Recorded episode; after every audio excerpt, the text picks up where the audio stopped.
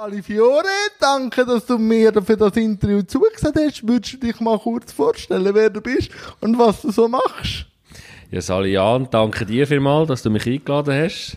Freut mich sehr, dass ich da sein darf. Mein Name ist Fiore Capone. Ich bin der Geschäftsführer von der Firma Active Communication. Das ist eine Firma, die tätig ist im Bereich von assistiven Technologien für Menschen mit Beeinträchtigungen. Und gleichzeitig bin ich noch der Gründer und Initiant von der Swiss Handicap Messe, die alle zwei Jahre in Luzern stattfindet, wie letztes Jahr im November. Und wie ist sie so angekommen? Haben sie schon ausgewertet, die letzte?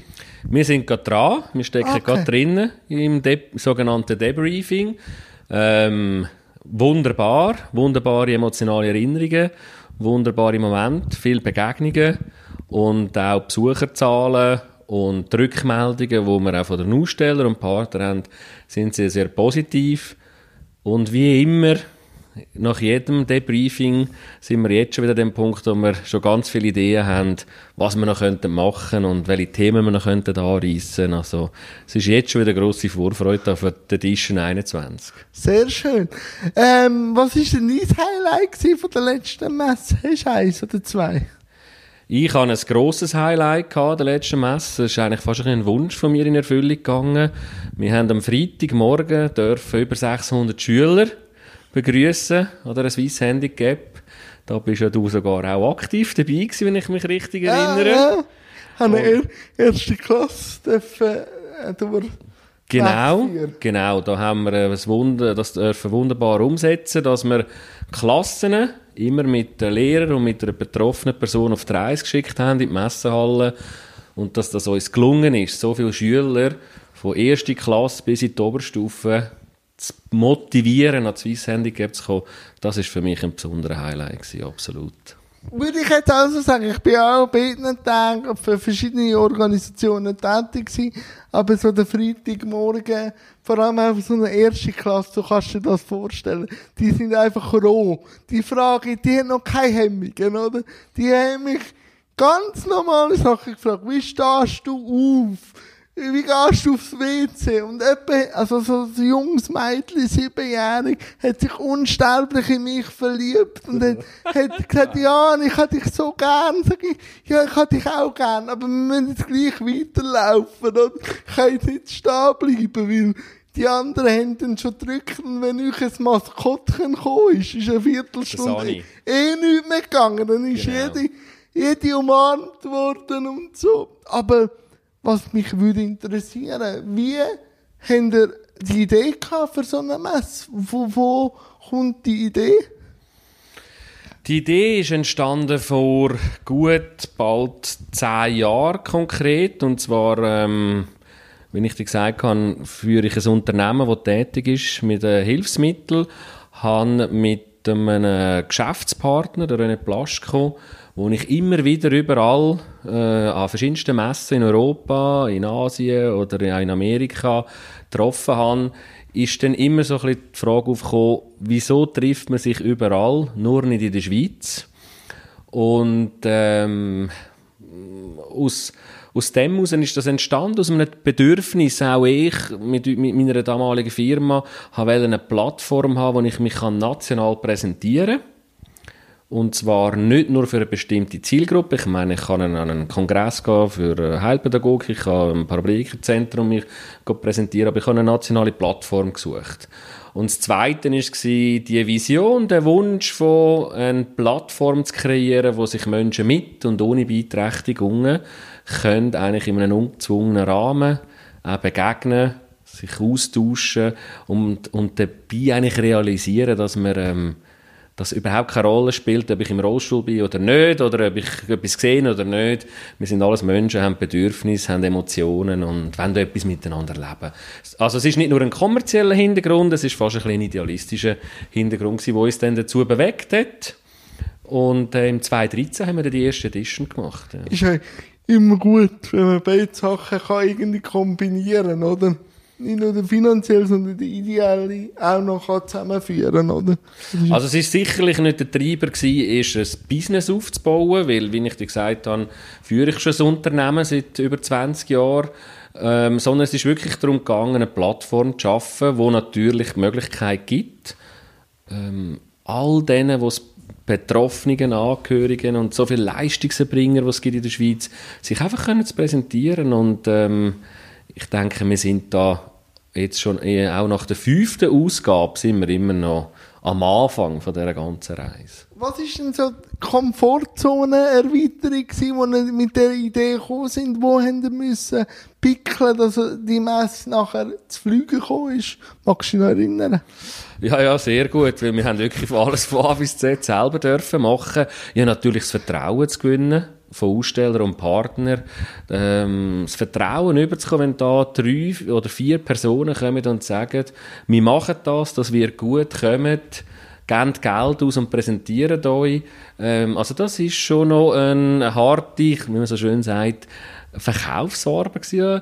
Und das andere ist natürlich auch die Verantwortung, die man gespürt hat, die Punktlandung. Also man hat anderthalb Jahre sich darauf vorbereitet, alles, und dann muss alles an dem Tag X am 9 wenn die Tore aufgehen, muss jeder Stand stehen, jedes Lämpchen muss leuchten und für jemanden wie ich, der nicht im Eventbereich tätig war, ist das natürlich schon ein rechter Challenge gewesen. Und ich frage den Mann, wie man gehört, oder? Ist das dein Nadel? Das tönt nach wie, das tönt nach einem Alarm, ja. Willst du schnell gehen, Ja, schauen? Entschuldigung. Mach nicht. Ich habe jetzt die Klingeltöne schon gehabt, also es schockt mich nicht. Das ist... Jetzt, wo ich rausschneiden, stören wieder. Wenn wir den Flugmodus rein. Es war mein, mein, mein jüngster Sohn, der Ah, okay. wo, äh, so einen Alarm auslöst, wenn er will, mehr Bildschirmzeit hat, der Ah. Ja, du, fr früh fängt schon sind an. sie versiert. die Das ist super. Und jetzt, wenn, ähm, eben das Debriefing ist noch nicht durch, aber was hast denn du für Wünsche für die nächste, deine persönliche? Wo siehst du noch Potenzial? Wo siehst du vielleicht Verbesserungen? Einfach jetzt mal so dich gefragt. Persönlich, also Potenzial ist enorm, wenn man denkt, wir haben in zwei Tagen knapp 10'000 Besucher in Luzern gehabt und wenn man das misst an der Zielgruppe, die wir da ansprechen, ist ja das eigentlich noch gar keine Dimension. Aber uns geht es nicht darum, oder mir geht es nicht darum, ähm, grosse Besucherzahlen zu erreichen, sondern mir geht es eigentlich darum, die möglichst breit zu streuen. Und ich glaube, wir haben auch noch nicht alle, alle, alle Behinderungsgruppen, Behinderungsarten können gewinnen, dass sie sich aktiv präsentieren. Und ich wünschte mir auch von der Politik, aber auch von der Wirtschaft noch eine aktivere Teilnahme, weil es, es, es ist ein gesellschaftliches Thema und da braucht es alle Komponenten. Also es gibt noch ganz viele Themen, die wir da angehen können. Also bin gespannt, was in zwei Jahren für neue Sachen stehen. Also da bin ich wirklich voller Freude. Aber eben, du hast eine eigene Firma, die sich auch ums Thema Behinderung dreht. Und dann habe ich mir so überlegt, warum ist der Fiore so aktiv in dem Thema? Hat er irgendwie jemand in der Familie, was man viel hört, Sensibilisierung? Oder wann ist so der Punkt gekommen, dass du dich anfängst interessieren für etwas nicht genormtes in der Welt? Ähm, wahrscheinlich bin ich nicht der genormt in der Ah, okay. ganzen Sache. Nein, ich habe gar keine Berührung gehabt. Also das ist sehr oft so in der Branche von Hilfsmittelanbietern, dass die Unternehmungen genau dort anfangen, irgend aus dem Familien-, Bekanntenkreis.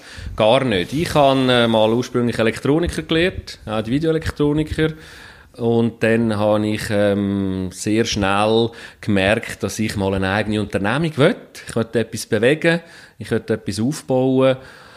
Und eigentlich sehr zufällig bin ich in den Bereich hineingekommen. Was mich gerade fasziniert hat, ist sinnstiftender Einsatz von Technologien für Menschen mit Beeinträchtigung. Und ich habe keine Ahnung, auf was ich mich einlade, aber ich bin drin rein und habe Gas gegeben und ähm, so entstehen meistens ja Sachen. Und 20 Jahre später, muss ich sagen, kann ich mir gar nicht vorstellen, etwas anderes zu machen.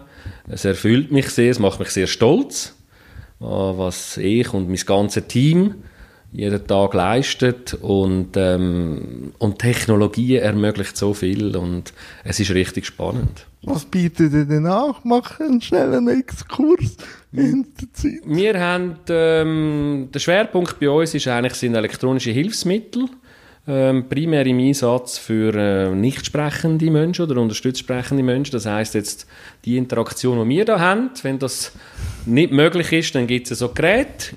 Ähm, du hast den Daniel Rickenbacher kennengelernt. Der war auch schon da.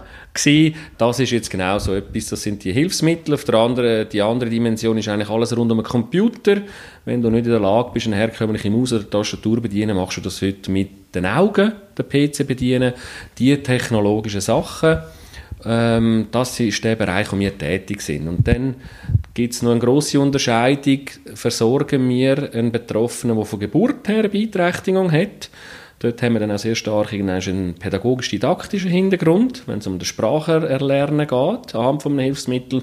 Oder reden wir von einem Versorgungsfall, äh, wenn ich so sagen kann, wo jemand durch einen, einen Unfall oder durch eine Erkrankung, zum Beispiel eine Fähigkeit, äh, Beeinträchtigung hat, dann geht es eigentlich mehr, wir sagen dann wir eine technische Lösung. Der hat das schon mal können, ja, kann das nicht mehr und jetzt versuchen wir die Alternative oder so genau, zu finden. Genau. Oder? Ich habe äh, auch äh, ein Hilfsmittel, das anbiete, ganz kleines, das ist Dragon Speak, weil ich bin nicht so schnell im Tippen, eher im Reden. Darum tue ich es meistens so, vor allem, was mir dann auch noch hilft, ist das Hören. Also das Abspielen und das Hören, weil ich bin, habe auch eine leichte Legasthenie genau. und so kann ich mir das gut und gern diktieren und diktieren lassen und anhören. Es hilft schon. Also, man sieht auch da, wenn ich sehe, ich bin in einer Sonderschule in der Schule in den 90er Jahren und was, was dort noch für Krampfzustände sind, wie schön schreiben oder so. Und plötzlich ist dann der Computer gekommen und, und alles. Und dann ist das Tastaturschreiben und ich habe Spastiker. Zehnfingersystem. Bin fast wend drauf. Aber auch da manchmal den Wandel anzuschauen. Ich hatte eine Berufslehrerin, die ein bisschen streng war, was mir nicht geschadet hat. Aber sie hat das nicht eingesehen, dass mir das Dragon Speak würde helfen. Weil sie einfach, du machst ein Bürolehre, Zehnfingersystem am Morgen früh. Und ich habe immer probiert und probiert. Und eben dann ist noch das mit, ähm, Legasthenie dazugekommen. Ja. Und sie hat das einfach nicht gesehen. Und dann habe ich dann gedacht, das kaufe ich mir selber. Jetzt, und dann bin ich meistens so gewesen und habe dann ihr mit dem Träger äh, einen Brief geschrieben. Und sie hat sich dann im Nachhinein auch entschuldigt. Aber der Wandel in diesen 20 Jahren muss auch für dich extrem gewesen sein. Von früher bis jetzt, was alles möglich ist. Natürlich, also wenn ich denke, dass mir, wenn mir jemand vor 20 Jahren gesagt hat, äh, du, ihr werdet mal Lösungen anbieten, dass man mit Schauen den PC bedienen kann, habe ich gesagt, ja, ja, dann bin ich dann schon pensioniert, wenn dann das so weit ist. Ähm, ich bin noch nicht pensioniert und es ist schon so weit und es geht noch viel weiter. Ich glaube, der grösste Wandel, den wir jetzt auch erlebt haben als Unternehmung, ist, äh, wir haben uns auch sehr stark gewandelt. Wir, haben, wir sind ja ursprünglich Techniker, und wir haben gemerkt, dass das Produkt per se, die technologischen Eigenschaften eigentlich immer sekundärer werden. Es ist viel zentraler, viel wichtiger, wie du das Hilfsmittel dann auch einsetzen.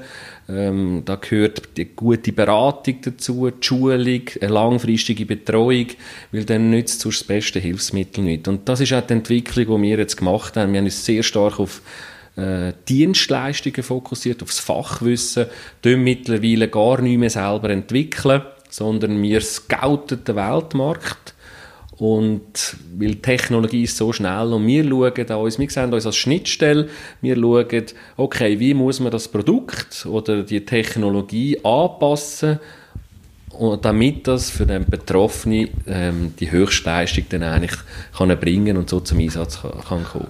Was ist denn die neueste Technik, die man jetzt sieht, so, wo vielleicht jetzt dann auf den Markt kommt, wenn man jetzt in die Zukunft schaut? Wohin geht's? Ja, eine grosse Thematik ist natürlich alles rund um die Robotik. Ja. Äh, natürlich die ganze Digitalisierung. Ähm, also die, die Entwicklung ist rasant. Ähm, wir haben vorher von Augensteuerungen geredet. Ähm, man ist ja heute schon so weit, dass man kann eigentlich anhand von Hirnstrommessungen auch Geräte, Hilfsmittel, Funktionen direkt ge gezielt auslösen. Also es ist eigentlich, Technologie bietet da eigentlich keine Grenzen. Es ist wirklich immer die Frage, wie wird es eingesetzt, wie wird es angewendet. Und da ist sicherlich ganz wichtig, dass man dann natürlich Bedürfnis berücksichtigt von den Betroffenen. Und das ist dann manchmal, wie dort braucht es dann die Feinfühligkeit auch, dass es halt vielleicht ein bisschen längere Zeit braucht. Es braucht Testläufe, mehrere Testläufe, bis dann das richtige Setting eigentlich gegeben ist. Und das ist eigentlich genau so. Dort sind wir stark in dieser Schnittstelle. Ja, ich denke auch, ich müsste einen riesengroßen Range anbieten. Oder wenn ich jetzt denke, ich habe Spastiker, kann ich das Fingersystem, aber dann kann jemand nur die Augen äh, bewegen. Wie bildet ihr euch weiter? Wie geht ihr dort an, dass ihr wirklich auf jeden individuell könnt das Maximum rausholen das ist ein kontinuierlicher Prozess. Das ist äh, die Weiterbildung, unsere eigene Weiterbildung ist ein sehr wichtiger Bestandteil. Es ist auch so, dass die Tätigkeit als Hilfsmittelberater in unserem Bereich ist eine Berufsgattung, die es per se so nicht gibt. Derselben Entwurf. Ja, es ist eine Kombination von mehreren. Oder? Du brauchst einen Technolog, also eine Affinität für Technik. Auf der einen Seite, auf der anderen Seite, jetzt gerade im, im sonderschulischen Bereich, brauchst du eine pädagogische äh, Ausbildung, Ausrichtung und die Welten sind nicht unbedingt die, die wirklich immer so Hand in Hand miteinander parallel laufen. Also die Kombination, das ist eigentlich der Schlüssel und wir tun sehr viel einfach uns selber weiterbilden. Wir versuchen uns aber auch im internationalen Rahmen durch die Vernetzung, die wir haben, mit Firmen, die in Europa oder in den USA das Gleiche machen wie wir, sehr vieles auch über Erfahrungsaustausch einholen. Also, und unterstützen auch den Integrativschulweg, also Sonderschulungen, pädagogisch, aber gehen auch in Primarschulen, wenn jetzt jemand eine Unterstützung braucht. Und ist das ein gross anders wie jetzt in der Sonderschule? Es ist, äh, wir, wir machen eigentlich beides. Okay. Also wir, wir, sind überall im Einsatz. Es ist ja so, dass natürlich, sage jetzt mal, ähm, primär wir halt schon eher im sonderschulischen Bereich tätig sind oder im heilpädagogischen Schulbereich, jetzt je nachdem, wie man es nennen ähm, Dort ist auch ein strukturierter äh, eine strukturierte Verbindung, ein Kontakt da. Also auch jetzt in der ganzen Bildung von Heilpädagogen, Logopäden und Sonderpädagoginnen sind wir in den Ausbildungen involviert, dürfen dort referieren und aufzeigen, was heute Technologie ermöglicht. Dass wenn dann die nachher in die Berufswelt reinkommen, wissen, ah, okay, ich habe ein Kind oder ja. einen Betroffenen und, und kann, kann dort anrufen. Genau, und weiss, es ist möglich. Und ähm, das Gleiche machen wir auch im Erwachsenenbereich, äh, im Pflegebereich, im, Fach, im ergotherapeutischen Bereich. Also wir versuchen da eigentlich immer über die sogenannten Multiplikatoren das Wissen am Markt zu bringen, dass wenn man mit dem Bedürfnis konfrontiert ist, dann weiss, aha, da gibt es eine Firma, die spezialisiert ist, dann können wir anrufen, dann kommen die vorbei. Ich habe vorher gesagt, Beratung ist ein zentraler Punkt. Und das ist für uns der erste, wichtigste Kontaktpunkt, dass man einfach mal beim Betroffenen schaut, was kann er schon, was macht er, was hat man für eine Zielsetzung, weil es ist auch sehr ein komplexer Prozess bei so einer Versorgung, da gibt es ja ganz viele verschiedene Parteien, bei einem Kind sind die Eltern, die Schulen und so weiter und da müssen alle am gleichen Strick ziehen, es müssen alle die gleiche Zielsetzung haben, sonst kommt die Versorgung eigentlich dann oft nicht zum gewünschten Erfolg. Ähm, wir kommen nachher noch zum Thema Behinderung, aber was mich würde interessieren, Thema Digitalisierung. Was ich nicht kann verstehen als Gesellschaft. Digitalisierung hilft uns eigentlich zum Fliegen, uns Behinderten, dass wir an gesellschaftlichen Leben teilnehmen können. Aber warum bringt die Gesellschaft nicht fertig jetzt, wenn man jetzt sieht, durch die grosse Digitalisierung ist oft 50 plus abgehängt oder sogar noch ältere. Warum bringt die Gesellschaft nicht an, alle an Tisch zu holen? Früher sind wir irgendwie abgestellt worden, weil es produktiv müssen gehen. Jetzt kommen wir langsam ins Flügen und ältere Silmester, die das irgendwie Schwierigkeiten haben, weil sie immer am Bützer waren, haben jetzt Schwierigkeiten. Hast du da irgendwie eine Erklärung oder? Hast du auch schon Gedanken gemacht? Ja, ich denke, ich meine, Digitalisierung ist jetzt so ein bisschen äh, der Trend überall. Egal, wo man hingeht, Äh, alle reden über Digitalisierung und ich glaube, wir sind uns gar nicht bewusst, was das Ganze für uns noch für Möglichkeiten ergibt, was es für Folgen daraus ergibt. Man hört auch negative Sachen über Digitalisierung, man sagt, gerade in gewissen Berufsbereichen äh, Berufe können verschwinden, weil man will, es wird alles digitalisiert, automatisiert. Ähm, ich bin gerade letztes Jahr an einem Kongress gewesen, äh, wo darum gegangen ist, dass man gerade im kaufmännischen Bereich sich große Sorgen macht, dass gewisse Berufe komplett oder sehr stark reduziert werden. Ich glaube, wir wissen noch gar nicht, was das alles bedeutet und ich kann mir vorstellen, dass halt, du hast jetzt 50 plus angesprochen, aber auch im Bereich von Menschen mit Beeinträchtigungen ähm, ist man sich gar nicht bewusst, was das kann bedeuten Jetzt speziell, was ich erlebe bei uns, bei Menschen mit Beeinträchtigungen, ist dann, das Ganze eröffnet ja ganz neue Möglichkeiten. Ja, und plötzlich kann der etwas oder der sagt etwas und vorher dann hat er nie etwas gesagt. Ja. Und das ist natürlich eine neue Gegebenheit, auch im gesellschaftlichen Zusammenhang. Ich sage jetzt in einem Wohnheim oder wo auch immer. Man kann ihn nicht einfach jetzt, ich sage jetzt ein bisschen böse, einfach vor ein schönes Fenster stellen, dann kann ein bisschen Vögel anschauen, sondern jetzt will er plötzlich kann der über ein Hilfsmittel, ja. kann der seine Bedürfnisse zum Ausdruck bringen. Und wenn ich denn das nicht mache, dann nachher gibt er mir das zu spüren. Und ich denke, das braucht einfach Zeit. Also wenn man auch mit, äh, ich habe schon mit verschiedenen Institutionsleitern über das geredet, und man sieht eigentlich die grösste Hürde nicht bei den Betroffenen, sondern eigentlich bei den Fachleuten in den Institutionen, die sagen, die, so. die sind nicht, dann nicht bereit oder wissen nicht, wie reagieren. Also ich denke, wir haben da noch viel Arbeit, aber ich, ich glaube an die Möglichkeiten und ähm, das Ganze muss sich entwickeln. Also kriegst du immer das Glas halb voll und nie halb Definitiv, definitiv. Sonst... Wie hat sich denn dein Bild in diesen 20 Jahren zum Thema Behinderung verändert? Wo du ja vorher gar keine Berührungspunkte hast, hast du wahrscheinlich gleich mit der Thematik zu tun gehabt, wo du nur noch ein Greenhorn bist. Was war für dich dort eine Behinderung gewesen? Also ich ganz ehrlich ich habe keine Ahnung gehabt. Also wirklich keine Ahnung. Vor 20 Jahren ähm, keine Ahnung gehabt, ähm, vielleicht ein Vorurteil gehabt, ah, okay. ähm, im Sinn von ähm, eine beeinträchtigte Person ist für mich jemand im Rollstuhl mhm. und etwas anderes habe ich gar nicht kennt. Ähm, ich habe gar nicht, für, ich habe keine Berührungspunkte gehabt. Ich denke, das ist noch für viele Leute so. Ähm, und wenn man keine Berührungspunkte hat und keine Ahnung hat, dann tendiert man eher zurückhaltend sein in der Begegnung, ähm, ängstlich sein, Mitleid haben. Ähm, heute hat, mich, hat, sich das Bild für mich komplett verändert. In welche Richtung? Ähm, ich schaue, wenn ich jetzt dich nenne, auf Augenhöhe an. Ähm, der Rollstuhl ist für mich nicht relevant. Der existiert nicht. Oder auch, eben, wir haben vorher vom Dani geredet. Ähm, ähm, ich habe sehr viel gelernt von Menschen mit Beeinträchtigungen in diesen 20 Jahren, was es auch bedeutet, Herausforderungen anzugehen und habe gelernt, dass gewisse Sachen eigentlich gar keine Herausforderungen sind, sondern man hat gewisse Sachen und kann eigentlich dankbar sein, dass das so funktioniert. Ähm, ich habe auch kein Problem, einem Menschen mit Beeinträchtigung einmal zu sagen, wenn es mir nicht passt. Ehrlich? Ja, natürlich. Wenn er das Gefühl hat, er müsse auf Mitleidtour machen, dann kommt er bei mir nicht an. Also, ich glaube, mit dem, was sich geändert hat, ist für mich, ich habe sie für mich in meinem Leben inkludiert. Im Sinne von, ich schaue sie gleichberechtigt an, im Positiven, aber auch im, in, in den unangenehmen Momenten. Also wenn mich einer nervt und aufregt, dann sage ich das dem genau gleich auch. Das ist schön. Das finde ich gut. Das ist Gleichberechtigung. Ja, wenn man A sagt, muss man auch B sagen. Genau. Also wenn man ein Teil sein muss man halt auch damit umgehen, wenn einer einen nicht mag. Genau, also...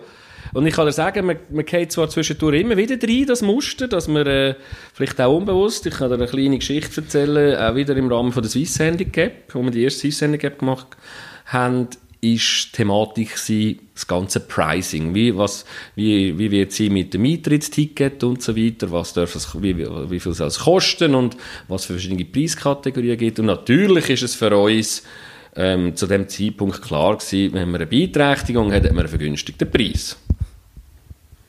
Da haben wir ganz dicke Rüffel bekommen von Betroffenen, die dann uns gesagt haben, jetzt Moment, ihr redet von Inklusion, ihr redet von Gleichbehandlung, und wir wollen gleich behandelt werden und wenn der Eintritt 10 Franken ist, dann zahlen wir auch 10 Franken. Und, das ist also, und machen nicht den Fehler, wie es vielleicht schon andere gemacht haben, also wir haben uns schon sehr stark an die SBB ausgerichtet gehabt, sondern weil das ist nicht Gleichberechtigung.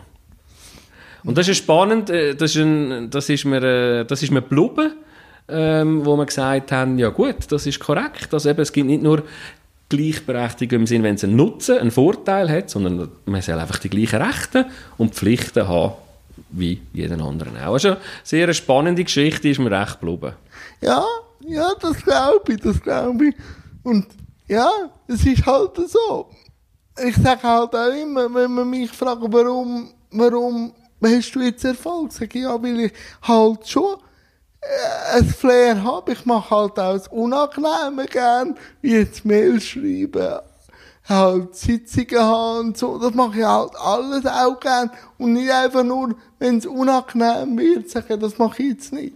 Also, ich ja. denke, das ist ja menschlich. Also genau. das, das ist menschlich und, und darum finde ich es auch sehr, sehr wichtig. Ich, ich denke, viele, äh, vieles behindern von Menschen mit Beeinträchtigungen passiert einfach vom Nichtwissen. Nichtwissen, zu wenig Berührungspunkte und darum komme ich zurück auf den Highlight von der letzten Ausgabe von der Swiss Handicap. Darum ist wichtig, dass man da die Jungen, Schüler schon sehr früh mit dem ganzen Thema in Verbindung bringt und die, wie du gesagt hast, das Mädchen, das sich in dich verliebt hat, ähm, die gehen das ganz ungezwungen. Ich habe eine Klasse begleitet, da ist auch jemand im Rollstuhl, hat sie geführt und dann war ein Bub und hat den Betroffenen immer so angeschaut, angeschaut und dann hat er gesagt, ja, willst du mich etwas fragen? Und dann hat der Bub ihm gesagt, ähm, ob denn er auch mal klein war, wie er. Und er, ja, ja, natürlich und alles. Und dann ähm, hat der Bub spontan gesagt, ja, hätte dir niemand beigebracht, wie man läuft? Oh. Und das habe ich, im ersten Moment habe ich so kurz mir überlegt, okay, was will er mit dem sagen? Ich daraus raus, vielleicht wieder unter dem Aspekt vom halbvollen Glas, habe für mich gesagt, für den Bub, er schaut ihn völlig gleich an. Ja. Er ist nicht, er äh, hat nicht in einen Rollstuhl, weil er etwas nicht kann, im Sinne von einer Beeinträchtigung, sondern einfach, du kannst nicht laufen, weil es dir nie mal jemand beigebracht hat fantastisch. Für mich ein wunderschöner Moment gewesen, als ich das erlebt habe. Und da müssen sagen, um das geht es, die Begegnungen braucht es. Und ähm, für das ist auch zwei Sendungen da. Nein, oder wenn ich dann manchmal auch so in die, die Kam um anfahren oder so und äh, manchmal auch die Blick gesehen, ich habe nichts gegen Blick, ich schaue auch Leute an, die mich interessieren. Ähm, aber nachher dann auch hören, wenn man die Eltern fragt, dann, was ich alles so hatte was gar nicht mit der Behinderung zu tun. Also, ich bin schon ein kranker Mann gewesen. Ich hatte schon einen Schaden gehabt. Ich habe, ich habe schon böse Beine gehabt. Und dort zum kranken Mann bin ich eigentlich zu der Mutter an und zum Vater gegangen. Warum haben sie zu ihrer Tochter so erzählt? Weil ich bin seit zwei Jahren nicht mehr krank gewesen. Und sie sind beide rot angelaufen und sind davon gelaufen. Mm. Oder, aber es gibt auch andere Beispiele, wo dann auch Eltern sagen, gegangen und fragen. Genau, ich Also denke, weißt, es gibt, genau. es gibt wie alles. Aber um den Punkt, jetzt wo du beide Welten kennst, auch vorher, vor diesen 20 Jahren, eben mit der Angst und so, wenn du jetzt beide Welten siehst, wo hapert es? Im Dialog mit den Fußgängern oder mit, mit der genormten Welt, dass es immer noch so schwierig ist, an Teilhabe oder an, an gleichen Spieß. Ich glaube, wir brauchen einfach mehr Schnittstellen. Wir brauchen viel mehr Berührungspunkte, wir brauchen mehr Schnittstellen, mehr Zusammenkommen. Nur wenn sich die zwei Welten, wie sie du jetzt nennst, begegnen, aufeinander zugehen und auch im Dialog können herausfinden oder realisieren, da sind genau gleiche Bedürfnisse da. Man muss es vielleicht einfach anders angehen. Ich glaube, oder ich bin fest überzeugt, dass die, die nächste Generation, da rede ich jetzt auch von meinen eigenen Söhnen, die ich habe, ich glaube, die gehen mit dem sicherlich viel einfacher um. Es ist, es, ich meine, wir machen ja sehr viel in der Schweiz zu dem Thema, muss man natürlich auch sagen. Aber ich glaube einfach, durch mehr Berührungspunkte, mehr Begegnungen, kann ich mehr Verständnis gegenseitig aufbauen. Ähm, ich erlebe das selber in meinem Kollegen, Bekanntenkreis. Ähm, oft jetzt man will helfen, man weiß nicht wie, man ist überfordert, das, äh, manchmal tut es mir leid. Das habe ich auch ganz viel als Feedback bekommen von Kollegen, die an Swiss Handicap gekommen sind. Sie sind gekommen, weil ich sie eingeladen habe und gesagt, komm mit dem Kind, können wir das mal anschauen. Und im Nachhinein haben sie mir gesagt, wir sind in die Hallen hineingekommen und haben ganz viel Herzlichkeit gespürt. Und gemerkt, die Menschen sind ja ganz glücklich. Ja. Und das ist ja eigentlich noch spannend, dass sie eigentlich, eben, man geht ein bisschen von dem aus, oh, die haben Pech oder sind nicht glücklich und das ist es noch. Und ich glaube, wenn, du mit den, wenn man miteinander in Dialog kommt, das Reden hilft. Ja, dann sind wir ja gut, oder? Wir zwei Jahre. Über Reden sind wir gut. Das hilft ganz sicher. Ich glaube, das ist einfach fehlende Berührungspunkte und Wissen. Also so ist es auch bei mir gewesen. Man tut dann sehr, sich selber etwas daraus ableiten. Wie es könnte am anderen sein oder gehen. Dabei ist es gar nicht. Und ich sage auch immer, Tönt doch einfach fragen. Frag ihn einfach. Willst du etwas wissen? Frag ihn. Im schlimmsten Fall sagt er, ich will es dir nicht sagen. Aber mehr kann nicht passieren. Aber, Herr Peter, ich habe ja schon jenes Interviews gegeben. Ich sage einfach immer, Fragen hilft. Egal, wenn du Fragen, und dann hat mir auch ein ehemaliger Betreuer gesagt, ja, so einfach ist das nicht. Sag ich mal, so einfach ist das, wenn du, wo fragst, mit einem Nein oder mit, mit keiner Antwort auch kannst leben, dann ist es einfach, die fünf Sekunden auszuhalten, was es dir für eine Antwort gibt. Ich glaube auch, ja. Also weißt, wenn du auch. sagst, äh, wenn du dir selber sagst, okay, du darfst mir alles sagen, dann, dann ist es eigentlich das Einfachste, oder? Und ich sage dir immer lieber, fünf Sekunden nicht wissen, was passiert, wenn du nachher mit einem Machtgeschwür um einen Anlaufen wird nicht gefragt hast, oder? Absolut, absolut. Und ich sage, das ist, gilt für mich immer so. Auch wenn äh, bei anderen Themen. Ich sage immer, Fragen kosten nichts. Aber ich glaube, ganz etwas Zentrales ist das, was du gesagt hast. Man muss dann aber sich nicht Angst haben um die Antwort, die man bekommt. Die muss man dann einfach annehmen. Ob man sie teilt oder nicht, ob das die Antwort ist, die man sich vielleicht erhofft oder gewünscht hat, ist dann ein anderes Thema. Aber ich sage immer, ich sage meinen zwei Söhnen, fragen einfach. Tönt doch einfach fragen. Das ist so. Und dann sieht man dann oft, ob die Frage kaltvoll war, ob die Antwort oder nicht. Und ich habe einfach manchmal auch ein bisschen Mühe mit den Leuten, die das Nein nicht können akzeptieren können. Also, wenn man so merkt, es gibt so Leute, die dann so durch den Bahnhof laufen und ich stehe dann dort, wo dann wirklich so das Gefühl, der ist allein, der braucht jetzt Hilfe. Und dann kann ich immer so fragen, bist du allein? Hast du keine Begleitperson? Sag ich, die ist mir davon gelaufen. Und dann, und dann, und dann sind sie schon so am Studieren. Ja, meinst du, also, willst du mich jetzt veräppeln? Also, willst du mich jetzt verarschen? Sag ich, vielleicht. Und dann gibt es aber auch die, die dann, wenn ich sage, nein, es geht, wenn sie irgendwie ein Problem sehen, wenn sie eins sehen, wo ich noch gar keins habe, und wenn helfen und ich sage nein, und sie dann das Nein nicht akzeptieren, kann ich dann schon auch ein bisschen renitent werden. Ich probiere immer im Dialog, immer, oder immer mit einem guten Gespräch. Ich beantworte eigentlich immer alles, aber die, die das nicht akzeptieren, dann wird ich ein bisschen unangenehm. Ja, also das, ich denke, das ist so, ja. Und ähm, wie sagt man, es gibt doch das Sprichwort, Kleider machen nicht Leute oder irgend so etwas heisst Oder Kleider machen? Ah. Machen Leute, wie auch immer. Ja. Also ich sage einfach, das Optische, und da gehört mich, ich, ich das vergleichen und sage, das ist wie wenn du bist im Rollstuhl oder nicht im Rollstuhl. Es geht um den Mensch. Und ich sage, wenn der Mensch positiv ist, sympathisch ist, spielt das überhaupt keine Rolle, wie er steht, wie er sitzt oder wie er aussieht. Und dementsprechend macht es Freude oder nicht Freude, in Kontakt zu kommen ich, ich tue das nicht differenzieren, mir spielt das eigentlich keine Rolle. Ich habe, wo ich Mühe habe, ist dann, und da habe ich auch schon Erfahrungen gemacht, wenn ich dann, wenn dann Menschen mit Beeinträchtigung ihre Beeinträchtigung ausnutzen, da muss ich dann sagen, eben, das ist dann dann, wo ich sage, du weißt, das kannst du im Fall auch selber machen, das kannst du nämlich schon. Und das würde ich auch meinem Sohn zum Beispiel sagen, bei gewissen Sachen. Ich habe dir gesagt, ich lebe in ja, beide Richtungen. Nein, aber du, ich habe ab und zu den Behindertenbonus ausgenutzt. Jetzt, jetzt geht es nicht mehr. Jetzt kennt man mich langsam. Also, Behindertenbonus oder der Charme? Behindertenbund. Komm wenn, jetzt. wenn, ich, wenn, ich, wenn ich einmal vergesse, das Billett abstempeln beim Ticket und nachher der Kondukteur kam, habe ich dann halt nach der Mami gefragt und ganz hilflos da. Und Oh, das kann ich mir richtig vorstellen. und dann hat er mir den schwarz fahren lassen. Ja, okay, jetzt geht das nicht mehr, weil sonst zeigen sie mir den wie Kanal und sagen, ist jetzt das Mami wo? Also, das, nein, also darum. Aber jetzt, wenn ich halt so weiss, dass du mir eine ehrliche Antwort gibst, wollte ich jetzt gleich die Frage stellen.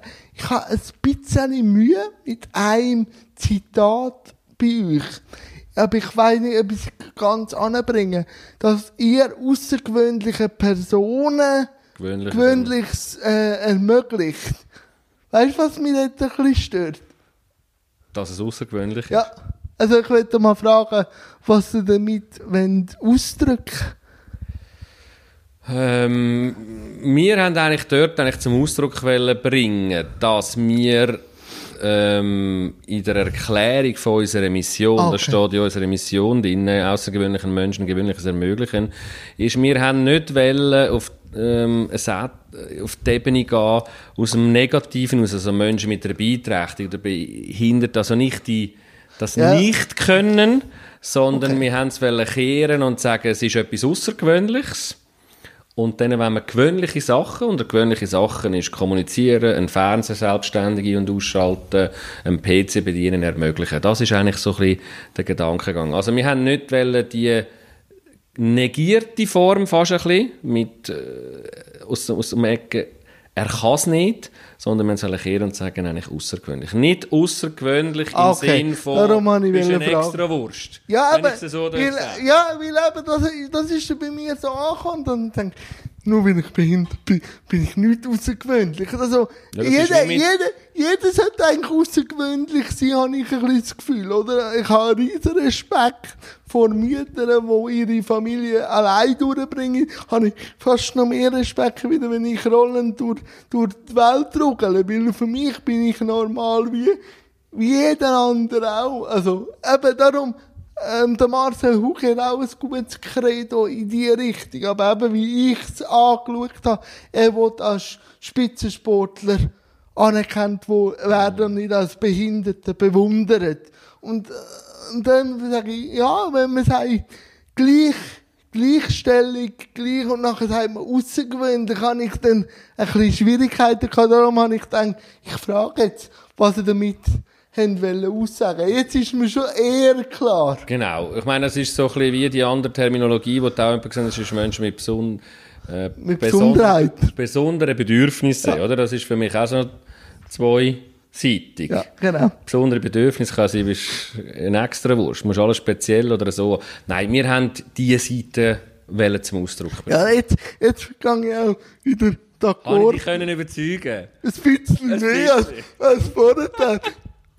Wie siehst du denn den politischen Dialog? Also, äh, wie reagiert die Politik auf das Thema Behinderung Ich in diesen 20 Jahren? Ich würde, ähm, ich habe es dem Christian Lohr in einem Gespräch mal schon gesagt, für mich immer, es ist vor allem ein Reagieren und nicht ein Agieren. Ähm, wenn ich auch schaue, jetzt ähm, in, in den ganzen Reglementierungsgeschichten, man hinkt einfach immer ein bisschen hinten rein. Ähm, zu langsam, aus meiner Optik, manchmal auch zu wenig mutig. Was mich gestört hat, aber ich, mich dunkt ähm, es hat sich bessert, finde ich, der Wahrnehmung, aber mich hat sehr, sehr stark dunkt, äh, man hat gerade auch äh, von gewissen politischen Seiten immer gespürt, Menschen mit Beeinträchtigung sind schnell als in einen materiellen Wert gesetzt worden, der ominöse Kostenpunkt. Oder? Oh, wer zahlt denn das alles? Was kostet das alles? Und ich glaube einfach, das ist der falsche Ansatz. Natürlich kostet das, aber man hat ja auch eine Verantwortung als Gesellschaft und was ja dann aus dem aus dieser Investition, wenn ich sie so darf nennen, zurückschaut, muss ja nicht immer monetär gemessen werden, sondern wird auch gemessen, das habe ich, äh, erlebe ich immer wieder, ist einfach, was man zurückbekommt und die Begegnungen und die Erlebnisse, die man hat. Also, Das hat mich eine Zeit lang recht gestört, wenn man das immer wieder so ein auf einen Kostenpunkt gleichgesetzt hat. Sonst, ich wünschte mir aktivere, mutigere Entscheidungen, ähm, manchmal ein bisschen weniger philosophieren. Es ist ein grosser Wunsch von mir, dass Politik an die Swiss Handicap kommt. Wenn ich sage, was wir dort mit den Schulklassen erreicht haben, das ist für mich ein großer Schritt in die richtige Inklusion. Und das muss man einfach, so Sachen muss man viel aktiver machen. Da gibt es ganz viele andere Beispiele.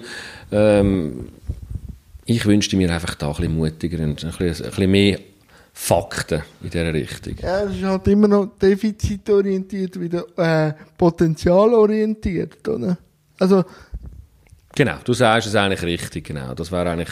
Und was ich halt immer wieder muss sagen, das kann ich jetzt aus einem guten Kanton, der Kanton Zug hat finanzielle Power, aber ich, ich wünschte mir, dass das Thema Behinderung wieder würde mehr der Bund übernehmen, wieder die einzelnen Kantone, weil du siehst, wie die Schere enorm aufgeht. Also weißt, von Kantonen, die eine Haltung haben oder zumindest einen Ansatz von Haltung und finanzielle Power und Kantone, die gar nicht, also wo das einfach nicht auf der Traktandenliste haben und so geht die Schere immer weiter auf, oder?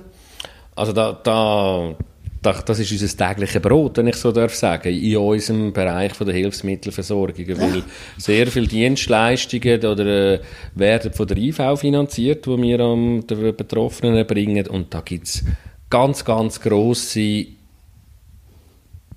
Möglichkeiten, wie das umgesetzt wird. Und das ist halt so, dass ähm, da teilweise Kantone sich sehr stark unterscheiden und ich kann dir auch sagen, wir machen die Erfahrung, dass es zum Beispiel im gleichen Kanton, gerade bei größeren Kantonen, Ja. sogar kann sehr unterschiedlich. Das glaube ich, das glaube ich. Also das ist, da sind wir halt einfach, das ist, das ist Föderalismus und so ist das aufgebaut und du wünschst dir, dass das mehr wieder in die Hand von, der, von einer Ja, einfach zum, zum Pflöck einschlagen, dass man sagt, das ist ein Standard und das wollen wir jetzt, und da, und da sehe ich halt nur den Bund, der auch müsste die Verantwortung übernehmen Also, ich bin gern für eigenständig und so, aber gewisse Sachen müssen einfach in einen Rahmen gegossen werden.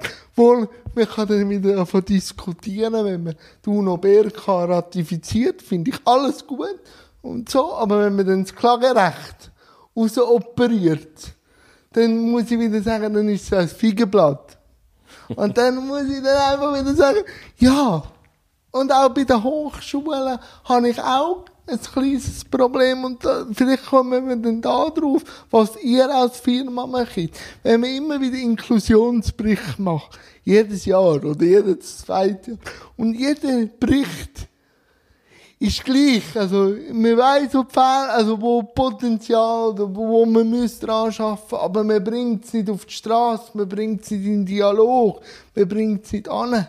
Wie kann man Fußgänger davon überzeugen, sich mehr mit dem auseinandersetzen, eben Sichtbarkeit. Wie geht ihr auf die Bevölkerung zu? Machen Veranstaltungen oder wo eine Technik zeigen, wo Fußgänger können gehen, außer jetzt Swiss Handicap. Ja, wir sind natürlich auch sehr viel ähm, äh, Fachanlässe. Ähm, und nachher dann versuchen wir natürlich auch über die verschiedensten Kommunikationskanäle mit auch eigenen Events. Wir haben gerade letztes Jahr im Rahmen von unserem 20-jährigen Firmenjubiläum Das Video. Genau sind wir äh, in verschiedensten Institutionen und haben aufgezeigt, dass, äh, was es eigentlich für Möglichkeiten gibt und was man kann machen kann.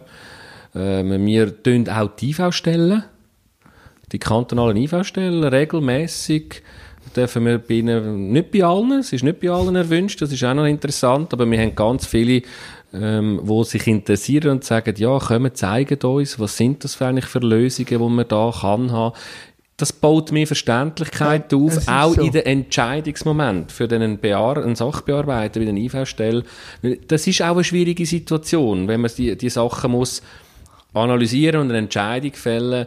Man sucht ja immer die Legitimation von einem Entscheid, wenn man einen Entscheid fällt. Und da sucht man meistens immer an Wert, um es kann bemessen kann. Dass wenn einmal eine Rückfrage kommt, wieso hat man so entschieden, kann man sagen, ich sage jetzt mal, Es ist 9.5 und ab 9 dürfen wir zahlen und so nicht. Das ist in der Natur von, vom Mensch. Aber, und ich glaube, es ist einfacher, Entscheidungen zu treffen, zu fällen, so geht das mir, wenn ich eine größere Verständlichkeit habe, für das, was ich mich entscheide. Darum tun wir auch sehr gerne ähm, uns bei den IV-Stellen immer präsentieren. Finde ich gut. Wir, wir äh, eben Plattform in Swiss Handicap, wir organisieren jetzt gerade das Jahr alle zwei Jahre organisieren wir ein Symposium zum Thema unterstützte Kommunikation. Im August, wartet. Genau, 28. August. Ich sehe, du bist informiert. Ja, ich habe mich Ja, vorbereitet. gut. Ja, du bist super. Ja, das ist professionelle Vorbereitungsarbeit. Genau. Wo, wo wir zusammen mit der Fachhochschule Nordwestschweiz ein Event machen, das ist jetzt mehr ausgerichtet an Fachpersonen. Äh, auch dort ist stetig ein Bedarf von ähm, Information, vom Aufzeigen, was es für Möglichkeiten gibt.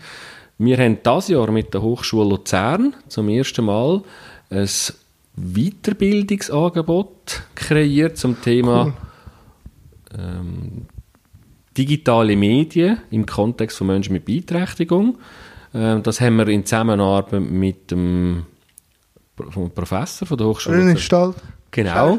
Genau, genau. Das habe ich auch mitbekommen. Der war auch schon da. Gewesen. Und also wir versuchen da an verschiedensten Fronten Information und Sensibilisierung, Sensibilisierungsarbeit machen. Die Schwierigkeit ist als Hilfsmittelanbieter, wenn du das machst, es wird dir sehr schnell die Etikette geben, du willst etwas verkaufen. Aber ich glaube, wir haben jetzt über die all die Jahre das Vertrauen können aufbauen, dass es uns nicht darum geht, ein Produkt zu verkaufen in erster Linie, sondern es geht eigentlich darum, aufzuzeigen, dass es Möglichkeiten gibt.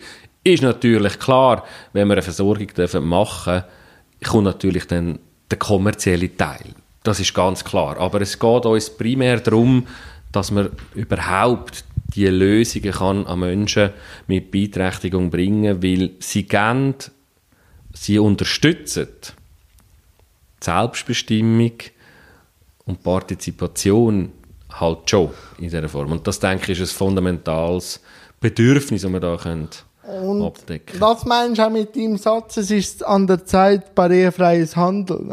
Und, wo du drin hast. Du hast wirklich recherchiert. Das ist das, was ich vorher gesagt habe, oder? Machen. Ja. Machen. Wenn ich zuerst mir alles, alle Szenarien hätte überlegt, was alles wird passieren, wenn denn Swiss Handicap oder die Active Communication wird stehen und alles wird kommen, es wird es beides nicht geben. Ich bin, ich lebe ein bisschen nach dem Prinzip, irgendwann musst du einfach machen. Und während dem Machen musst du schauen, dass du nicht aus den Spuren gehst, aber musst machen. Und ich glaube, das meine ich damit. Wir müssen einfach wirklich Ärmel auflitzen, probieren, eben mutig sein, wie ich vorher gesagt habe, in der Politik mal einen Entscheid zu fällen und sagen, wir machen es einmal, wir schauen einmal. Das, aber das ist halt manchmal einfacher gesagt als gemacht. Das ist so. Aber eben, wenn ich Politiker da habe, Brötli sind natürlich ein bisschen alle Couleur aus der Partei, die hat sich noch ein stillschweigend geweigert, mit sich bei mir anzuhöckeln. Die Zünneli-Partei, die kommt irgendwie aus einem Grund nicht. Und dort komme ich immer an einen Punkt an, wo Politiker nicht wissen, was mir zu entgegnen. Wir haben ja vorher von der, vom Paragraphen und von den Werten geredet. Und ich sage immer Thema Wert. Ähm, wenn man Barrierefreiheit würde gesellschaftlich diskutieren, wäre Verhältnismäßigkeit eh schon geklärt. Also du hast eben Kind und die haben auch einen Kinderwagen gehabt. Und da hast du auch nicht Bock gehabt, glaube ich. Also ich nehme es jetzt mal an, da die Stufen und alles aufzustoßen oder zu, äh, zu tragen und so. Oder ältere Leute mit Rollatoren. Aber bei uns kann man natürlich von der Verhältnismäßigkeit davon reden, wenn man eine Bushaltestelle muss. Also, und wenn man von einer Verhältnismäßigkeit anfängt diskutieren, findet man immer einen Wert. Und wenn man einen Wert hat, kann man immer äh, sagen, wo und wo der Wert überschritten wird oder nicht. Das sage ich immer zu meinen Kollegen, geht raus, verstopft die Bushaltestelle, geht der Wert ziemlich schnell rauf. Aber da ich Politiker manchmal nicht, was sie mir müssen entgegnen wenn ich sage, es ist ein gesellschaftliches Thema. Also, Absolut, absolut. Ich glaube halt einfach, ich meine, du sprichst jetzt so ein bisschen die architektonischen Barrieren an. Ich sage, am Ursprung liegen die geistigen Barrieren Ja, unserer. Gesellschaft und ich glaube, an denen müssen wir arbeiten. Und das, ähm, weil ich glaube, das andere ist eine Konsequenz von dem. aber, aber du kannst sie besser mit an der Hand nehmen und sagen, du, dein Denken hat jetzt das gegeben. Schau es jetzt an mit mir. Also weißt, durch Konsequenz kannst du es dann aber auch wieder sichtbar machen. Ein gedankliches Barriere ist manchmal extrem schwierig, den nicht drauf zu nehmen, weil dann kommt immer schlechte Gewissen und die Ausreden. Aber an der Konsequenz kann man sie meistens schön ein bisschen plakativ aufhängen. Natürlich, wenn du am eigenen Leib spürst, was es bedeutet. Und da, das sind zum Beispiel Sachen, die ich auch gerne liebe zu machen. Ähm, bei Kollegen schon gemacht, die mich gefragt haben, ja, was ist denn das genau, was du machst und für was ist das eigentlich gut? An einen Stuhl gebunden, ein Klebi um den Mund und dann gesagt, willst du etwas trinken? Und dann macht es so, und sage ich, siehst jetzt weisst für was das kannst du brauchen. Machen zeigen und Genau. aktiv dran. Darum, und da legen wir jetzt auch sehr viel Welt drauf, zum Beispiel mit dem Dani Rickenbacher zusammen zu arbeiten. Er ist ja jetzt seit dem letzten Jahr als Botschafter von uns unterwegs. Ähm, ich glaube, wenn man bei ihm sieht, was es bedeutet, selbstbestimmt können sich bewegen, sich zu äußern, seine Bedürfnisse zum Ausdruck bringen, dann kann ich noch lange einen Vortrag halten, was für was Technologien gut und nicht gut sind. Bei ihm sieht man es live. Und ich glaube, man muss einfach, wir brauchen nochmal, ich komme nochmal mit dem, es braucht einfach noch mehr, es müssen noch mehr das raustragen, man muss noch mehr darüber reden, man muss Sachen ausprobieren. Ich habe übrigens in einem Interview, das ich geschaut habe von dir, ich glaube, Fabian Bammert ist mal bei dir gewesen, und haben Ja, gesagt, mit- wollen zusammen mit dem Rollstuhl auf... Ist es auf passiert? Haben es ist- gemacht? Ich schicke dir den Link. Wir haben am Freitag ist Swiss Handicap Messe gewesen, am 29. Ist, sie sind am 28. da gewesen. Im grössten Schiff Sind wir, wir sind wir da in die Villette, im Kies, so ein bisschen rumgefahren. Sie, bachnass, ich zeige dir nachher den Beitrag. Ich glaube, da hat sie auch ein paar Aha-Erlebnisse Ja, natürlich. Ich denke, und das muss man einfach, genau so Sachen, das sind die, die es weiterbringt. Und ich glaube, es ist, man muss es unermüdlich machen. Es wird jetzt, das braucht einfach Zeit. Das ist ein Prozess. Jetzt, äh, eigentlich habe ich alle Themen besprochen, aber eins würde mich noch ein bisschen interessieren, wenn du nicht schaffst und auch nicht äh, visionierst. Was machst du? Bist mit der Familie unterwegs? Wo holst du die, die Energie, dass du wieder äh, so kannst Sterne auflitzen und gu- gu- gu- gu- gu- äh? Mein Ausgleich, mein Ausgleich hole ich eigentlich ja mit meinen Buben. Ich habe zwei Söhne, ich dir gesagt habe, dann mit meiner Partnerin, die selber auch noch drei Buben hat. Oh, Also wir haben da eine tolle Jungstruppe. Ähm, sehr schön, sehr schön. Ähm, wir versuchen, ähm, die Zeit, die wir haben, qualitativ gut miteinander zu verbringen. Und das können einfache Sachen sein, wie ähm, einen schönen Abend, spielerisch. Ich tue sehr gerne etwas Feines kochen, etwas essen, ein gutes Glas Wein trinken. Ich, ich, ich hole ganz viel Energie mit meinen Freunden. Ich pflege sehr gerne Beziehung zu meinen guten Freunden. Ah, okay. Und, ähm, und dann habe ich noch ein Hobby, das ist, ähm, ich, noch, ich bin noch Trainer beim, in Küsnacht bei den Fußballjunioren und das darf ich dann auch, mit, dort hole ich mir dann auch noch so ein bisschen den Ausgleich und äh, trainiere 15 motivierte, herausfordernde Jungs. Also sprich 14 Jungs und ein Mädchen. Ja. Ah, okay. Ja, Fußball interessiert mich natürlich auch. Ich bin FC Liverpool-Fan. Geht natürlich super. Ähm, aber die grosse, grosse Leidenschaft ist natürlich Eishockey. Ja. Ich bin ein grosser Ambri Piotta-Fan. Ja, das habe ich mitbekommen, ja. Äh, nein, und das ist, das ist pure Leidenschaft. Nein, und äh, super Spengler und alles. Aber was gibt dir denn der Fußball? Also, wenn du ja Trainer bist, muss ja die Sportart auch ein bisschen etwas geben. Ja, ich habe mal, also erstens mal, ich habe mit fünf, ich bin fünf gewesen, als ich angefangen habe, da zu shooten, da in Cham.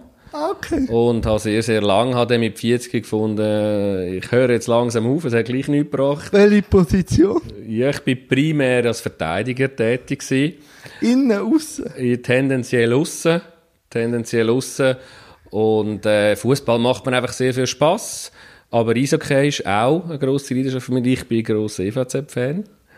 Und ähm, bin auch sehr gerne im Stadionszug, verfolge natürlich die Ist natürlich ein schönes und ein warmes Stadion. Wenn man natürlich die Valascha vergleicht. Habe ich mal erlebt, wo es noch offen war. Das hat schön pfiffen dort in dieser Halle innen. Also, Ist ja immer noch offen. Also, ja, es also es war schon lange nicht mehr. Es, Gewesen, es zieht ja immer noch schön durch. aber- Nein, ich bin am Freitag bin ich ja gerade zu Zug gewesen. Ja Zug Ambri gewesen. Genau. Das ist nicht ganz deine Vor hat nicht ganz deinen Vorstellungen entsprochen. Ja, gut. Gut kann ich gut antizipieren. Also, ich bin schon mit einer gewissen Haltung in den Match hineingegangen. Was rechnest du für Zug aus? Ja, ich wünsche mir natürlich, dass endlich der Meistertitel kann gefeiert werden in Zug, weil von 1998, wo es das erste Mal und bis jetzt Dino Kessler ist auch schon da gewesen. Ja, der, der ist ja gewesen, den habe ich ihn verpasst, die ominöse Meisterfeier, da bin ich in, in, in Italien gewesen, ähm. Genau, und ich würde das gerne mal live erleben. Ja, ich, ich, ich ähm, ähm, wünsche mir das sehr. Ich traue es der Zuger auch zu, wenn ich das Jahr denke in Zukunft. Mir gefällt das sehr, sehr gut, wie sich der EVZ in den letzten Jahren vor allem entwickelt hat, muss sagen. Ähm, sehr professionell. Muss man sagen. Also, sehr professionell, gleich noch sehr so ein bisschen bescheiden geblieben, sympathisch. Ich habe das Glück gehabt, dass ich auch schon den einen oder anderen dürfen mit EVC kennenlernen Okay. Auch schon gewisse Projekte dürfen mit ihnen machen und ich muss sagen, ich finde das einen ganz tollen Verein. Und natürlich, man ist, wenn man Fan ist, ist man nicht mehr ganz objektiv. Also ich möchte ihnen von Herzen gönnen für das, was sie machen, mit, der- auch mit dem ganzen Fördern von den Jungen, mit der Academy. Also finde ich absolut top. Äh, natürlich mal schauen, ob es dieses Jahr lenkt. Wir sind gespannt. also ich, Aber Jan, das wäre doch schön, wir könnten doch mal zusammen einen ja, Match komme schauen. ich sehr gerne, komme ich sehr gerne mit. Mal, mal, komme ich ein anderes spielt. Können wir gerne machen. Können wir so, das können wir abmachen. gut, gut, können wir auch machen. Ich, ich muss sagen, Zug ist eigentlich Playoff-ready. Und ich glaube, Qualität bei Zug du jetzt in der Meisterschaft noch nicht, weil sie wissen, sie sind in den Playoffs. Ich glaube, sie spielen jetzt einfach den Stiefel noch runter, aber wenn es dann Herd auf Herd geht, sind sie, glaube ich, parat. Also, Meinst du, das ist für mich die grosse Frage. Das wird sich dann beantworten. Das ist für mich noch so die grosse Frage. Ähm, sie haben sicher vieles gemacht in die Richtung. Ähm, also wie gesagt, es würde mich natürlich als EVZ-Fan sehr freuen, aber ich muss ganz ehrlich sagen, ähm, auch objektiv betrachtet oder versucht objektiv zu betrachten, muss sagen, der EVZ hat wirklich grossartige Arbeit geleistet. Ähm, ähm, ich möchte es ihnen wirklich gönnen, für all die, die da so viel geleistet haben beim EVZ. Nein, und man muss einfach auch sagen, eben, ob hinten im Goal oder jetzt auch der Verteidiger, Verteidigungsminister, also ich habe selten so eine Angriffsauslösung gesehen wie von einem Diaz. Also, Okay. also muss man wirklich sagen, bei uns ist der Flora ab und zu, wo das aufblitzen lässt. Ich muss einfach sagen, natürlich Zug mit Akademie und alles, aber Ambri ist auch back to the roots und wir sind ein Ausbildungsverein, wie der Tessiner sind ja jetzt eben mit dem Ceredo und mit dem Duca wieder zwei ah, Eingesessene drin und sie sie leben das Blau-Weiß und das ist auch wieder super. Natürlich haben sie jetzt ein bisschen Tribut zahlen für den grossen Spielplan mit Champions Hockey League und Spengler Cup, aber auch da habe ich nicht mehr so Angst, weil ich auch schon Jahre hatte, wo ich Angst hatte. Und dann schauen wir einmal. Und auch aufs neue Stadion freue ich mich halt. Vom Botta ist es ja gezeichnet. Und dann hoffe ich, dass es auch Behinderte-WC gibt, weil das haben sie nicht. Und dann Jetzt, das ist gar nichts. Das, also, sie haben schon ein bisschen so prophylaktisch. Ein bisschen, natürlich gibt es Stimmung, aber das würde mich schon extrem freuen, wenn ich nicht mehr so früher, dass wir die Rädchen anfrieren im. Nein, das, Ja, also eben, ich bin vor ein paar Jahren mal und es ist also sehr, sehr kalt dort. mal, dann freue ich mich auf die Einladung, wenn du mich einladest. Das machen wir. Mal Fiona, wir am Schluss, am Schluss gibt es immer noch zwei Fragen. Warum hat der Fiona für das Interview sich angeboten? Der Auslöser war die Begegnung mit dir. Gewesen. Ich durfte dich dürfen kennenlernen auf Empfehlung sozusagen von Jan Bieleter. Wir sind dann zusammengekommen, haben angefangen reden miteinander und ich weiß nicht, du, du hast die Lebensfreude, die in diesen Augen ist, in dem Gesichtsausdruck, ähm, das hat mich motiviert. Ich gesagt, ich komme sehr gerne, wenn du mich einladest und dann können wir miteinander über, über verschiedenste Sachen miteinander sprechen. Und wie hast du es jetzt gefunden? Sehr kurzweilig. Ja, Ich super. denke, wir schwätzen noch ein bisschen weiter, wenn wir das Mikrofon abstellen. Wahrscheinlich, wahrscheinlich. Und jetzt, wie jeder Gast, hast du auch noch ein Schlusssegment, wo du irgendetwas kannst auf den Weg geben Es sind schon Witze erzählt worden. Es ist schon irgendwie etwas auf den Weg gegeben worden. Fione, ich klinke mich da aus und tu mich recht herzlich bedanken. Und jetzt feuerfrei, du darfst noch irgendetwas an den Zuschauern auf den Weg geben. Und ich bedanke mich. Danke vielmals. Was ich gerne würde sagen ist, und ist zu meinem Credo, man soll sich freuen auf das, was man kann und auf die Stärken setzen. Und ich habe von jemandem gelernt, dass, wenn ich etwas nicht kann beeinflussen kann, dann bringt es überhaupt nichts, sich zu nerven und Energie zu verschwenden. Also glaubt an das, was ihr könnt und nicht an das, was ihr nicht könnt. Vielen Dank, Jan, es hat mir mega Spass gemacht. Danke vielmals. Alles Gute.